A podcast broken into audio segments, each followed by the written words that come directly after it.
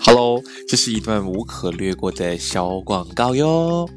如果你还没听过什么是 Anchor 的话呢，其实它就是一个非常简单又容易操作来录制一个 Podcast 的应用程式喽。来，让我来跟你解释为什么这是一个好康。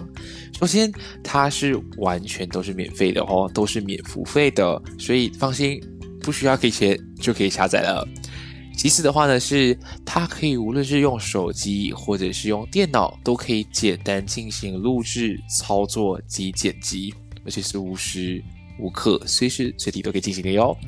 而且呢，它同时也会帮忙同在不同的播客平台，像是 Spotify 啊、Apple Podcast、Google Podcast 等等，同一时间从 Inquiry 一起上线，所以你不需要自己另外去申请 CSS 咯。而且喜欢做播客的你。对于你来说，其实能够顺便赚点小钱钱，那是最好不过了。这里都可以帮你实现这个愿望哦。所以呢，只要想到 Podcast 就只有这么一个地方，那就是赶紧去下载这个免付费的应用程序 Anchor，又或者是上到 Anchor.fm 去开始你的播客路程哟。我们一起在节目上见喽！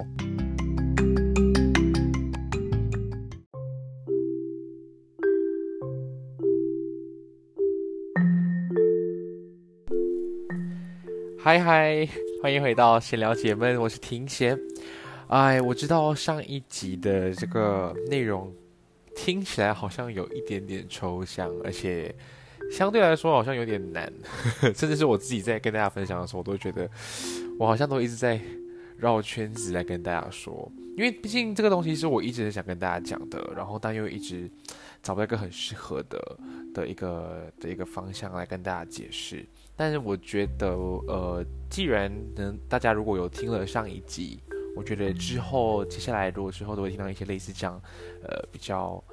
难一点点的内容，说不定就会更加了解我想到底要表达的是什么东西了。好，那今天的这个晚上呢，啊，又会是我来陪你们喽。我们今天呢，来聊聊一些比较，呃，比较。软性的一些课题好了，因为毕竟上一期是隐性的。嗯，不知道大家平时早上起床啊，看到了像是家人啊、朋友啊，又或者是你的怎么说，你的爱人啊，大家会不会就很自动会跟大家说很早安？一个这样的小小的举动，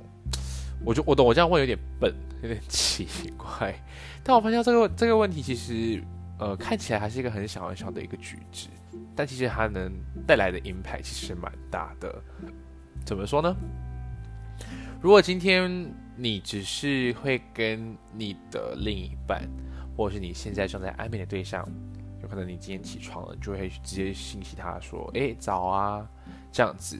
但是你在家里面却不会跟早上刚起起床见面的家人呐，说说一声早安。又或者是去到学校了，你没可能见到朋友的第一句话不是早安，而是哎，你昨天作业做了没啊？或者哎，那作业是什么东西？哎，你去社团吗？譬如说，我发现到我身边的朋友好像都会有一个这样子的，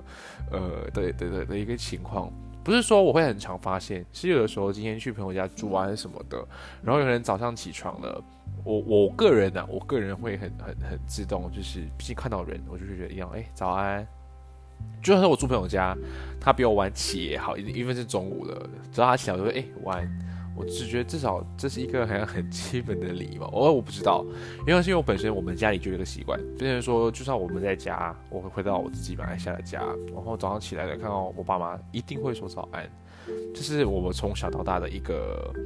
的一个成长的环境，就是已经是固定了。但我发现到，呃。其他人好像就不会做这件事情，所以很像之前有朋友来我家住的时候，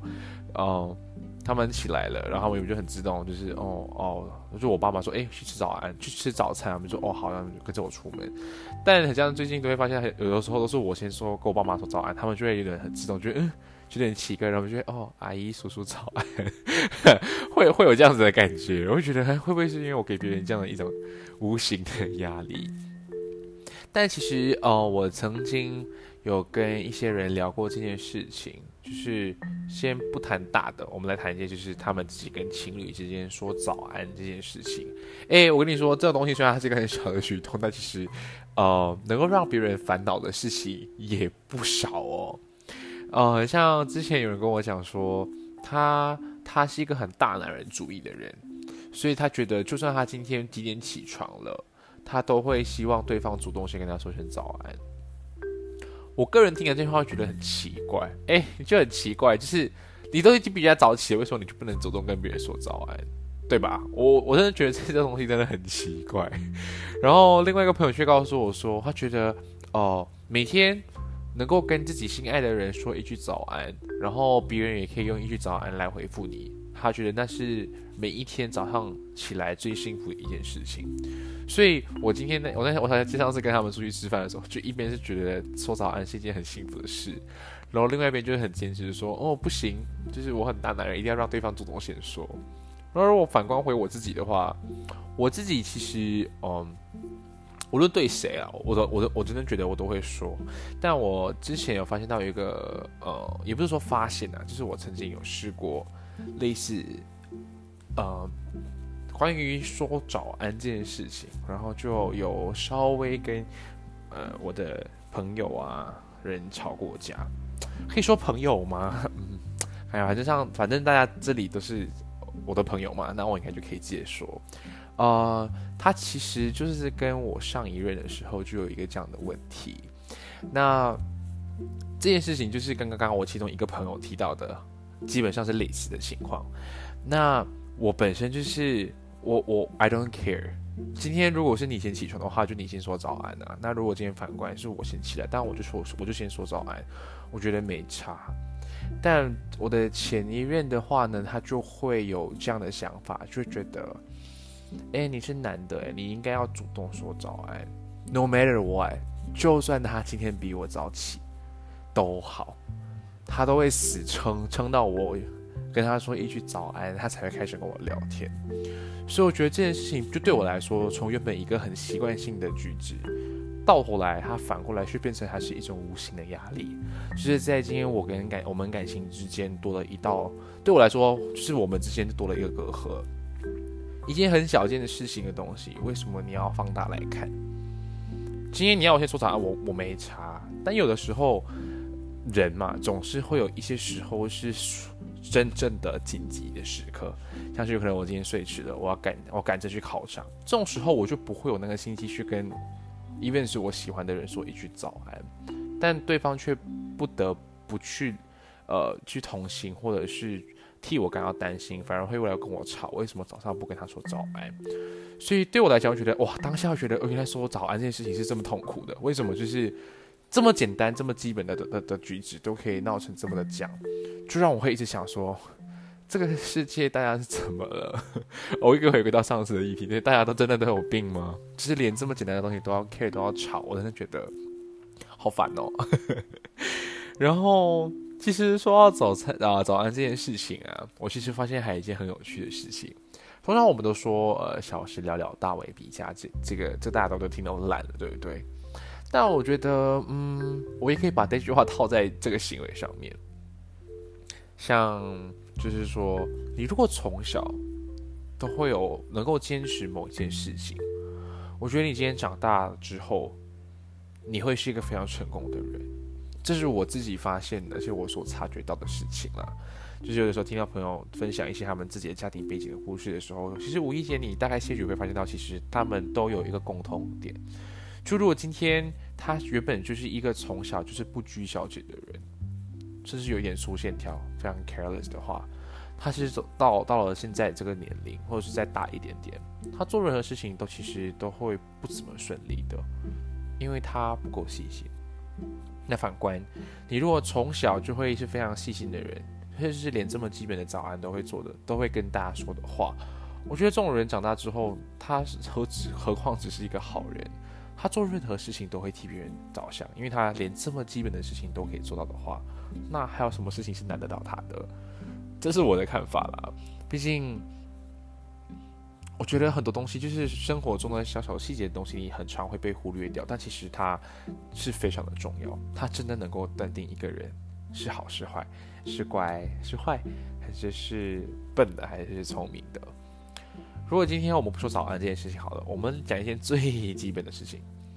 如果今天这个人起床了，或是你本身，你你问自己好了，你们自己扪心自问，你们自己起床之后会折自己的被子吗？好，这是一个非常简单到不行的一个句子吧？会吗？坦白说，如果今天你从小就养成这样的一个习惯，就是你早上起来就一定会折被子，那其实久而久之，你就会在自己的生活上就会注意很多这样的细节。有可能你从折被子开始，然后到出去吃饭、用晚餐、用晚餐之后离开餐厅，会自动把椅子推回进去。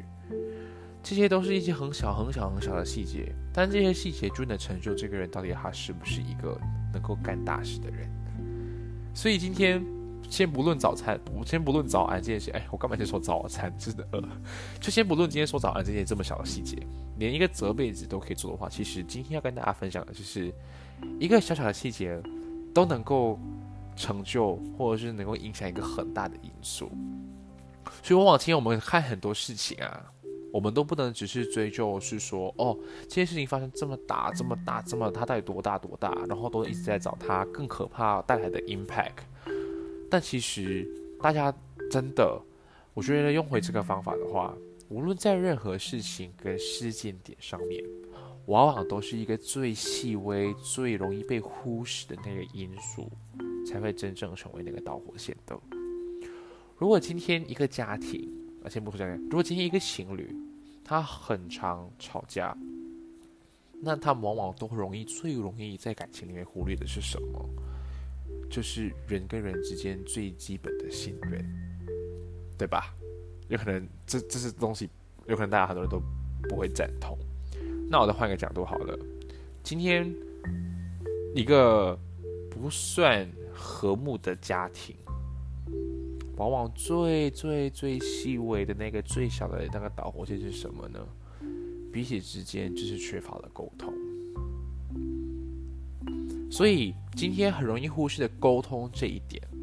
从大人的角度就觉得我今天就是要用功做工赚钱，把家养好，让孩子吃得好住得好，但他往往忽略就是如何跟孩子正常的沟通，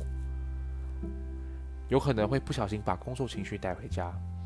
有可能本身就是一个粗人，所以今天跟孩子们说话的方式就会用为自己独有的那个一套方式。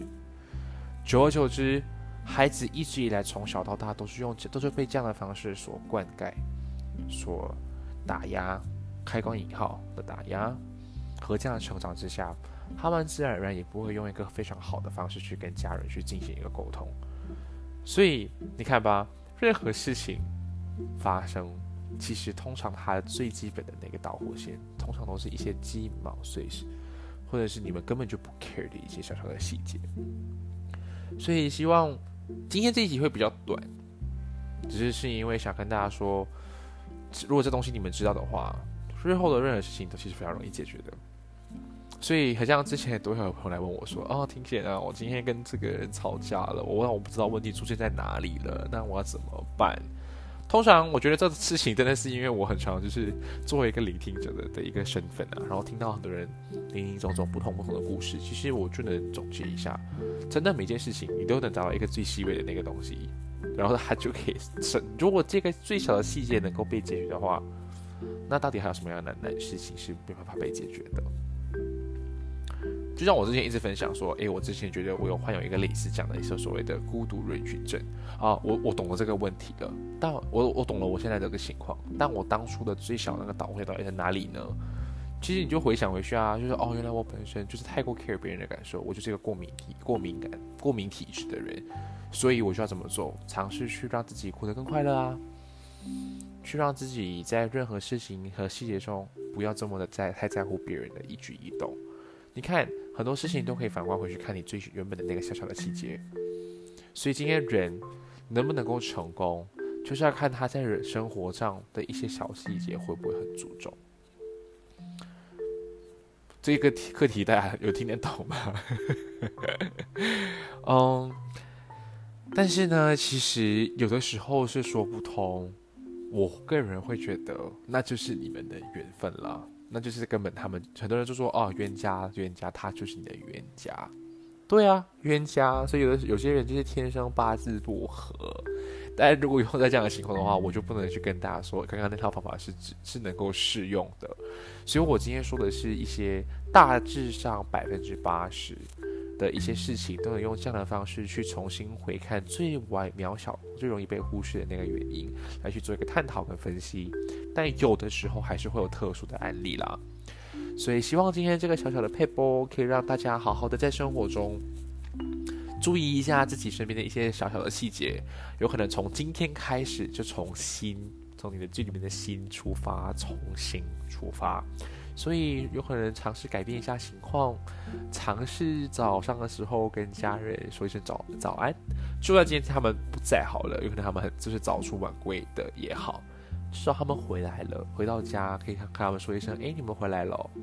我觉得从一个简简单单的一个改变，往后久了，这样的一个磁场就会影响周遭的人事物。久而久之，就会发现你的磁场更好的时候呢，周遭的环境磁场会跟着你一样的好。那之后做任何事情都能够顺顺利利的。